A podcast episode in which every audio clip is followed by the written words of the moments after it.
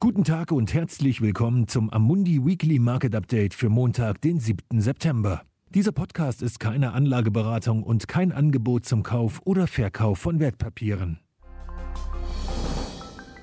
Was wir letzte Woche gesehen haben. Die internationalen Aktienmärkte waren Ende letzter Woche von einem Sommergewitter betroffen, wobei der Technologiesektor das Epizentrum war und die Hauptlast davontrug. Der Nasdaq 100 verzeichnete deshalb zunächst einen Rückgang von 10 Prozent, konnte jedoch in den letzten Handelsstunden am Freitag wieder Boden gut machen und schloss die Woche bei minus 3,12 Prozent. Alle Märkte beendeten die Woche im negativen Bereich, mit Ausnahme von Japan, dessen Nikkei 225 Index um 1,4 Prozent zulegte. Dies ist ein starker Kontrast zu dem schlechten Schlusskurs der Vorwoche, der durch den Rücktritt von Premierminister Abe gekennzeichnet war.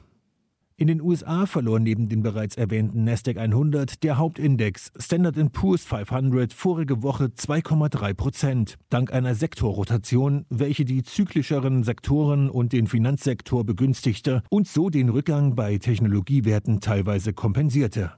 Manchmal ist es rückblickend möglich, die Ursache für Marktbewegungen zu identifizieren. Auch im Fall dieser Mini-Korrektur scheinen es die mit den Märkten verbundenen Risiken zu sein. Die Entkopplung zwischen der Performance der Finanzmärkte und der Realwirtschaft, verursacht durch die ultraexpansive Politik der Zentralbanken, die mögliche Blase bei Technologieaktien, die bevorstehenden US-Wahlen mit ungewissem Ausgang und die mit der gefürchteten zweiten Welle der Pandemie verbundenen Risiken.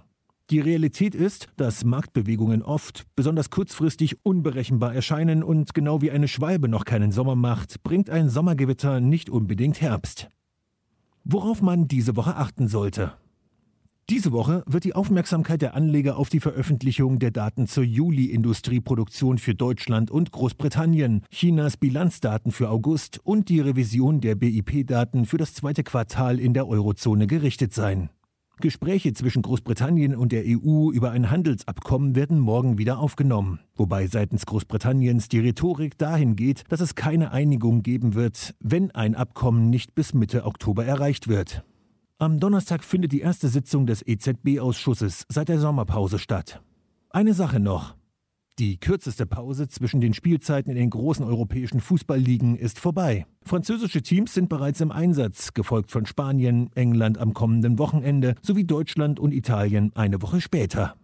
Vielen Dank, dass Sie sich das wöchentliche Marktupdate von Amundi angehört haben. Wir sind am nächsten Montag wieder da. Dieses Material dient nur zu Informationszwecken, ist keine Empfehlung, Finanzanalyse oder Beratung und stellt keine Aufforderung, Einladung oder Angebot zum Kauf oder Verkauf von Wertpapieren und Dienstleistungen dar. Dieses Dokument wird von Amundi herausgegeben und sofern nicht anders angegeben, sind alle geäußerten Ansichten die von Amundi zum Zeitpunkt der Veröffentlichung. Diese Ansichten können jederzeit ohne vorherige Ankündigung aufgrund von Markt- und anderen Bedingungen geändert werden und es kann nicht zugesichert werden, dass Länder, Märkte oder Sektoren sich wie erwartet entwickeln werden. Amundi übernimmt keinerlei Haftung, weder direkt noch indirekt, die sich aus der Verwendung der in diesem Material enthaltenen Informationen ergeben könnte. Amundi kann in keiner Weise für Entscheidungen oder Investitionen verantwortlich gemacht werden, die auf der Grundlage der in diesem Material enthaltenen Informationen getroffen werden. Die Prospekte und Kundeninformationsdokumente für die von der Amundi-Gruppe angebotenen Fonds finden Sie auf der jeweiligen Website.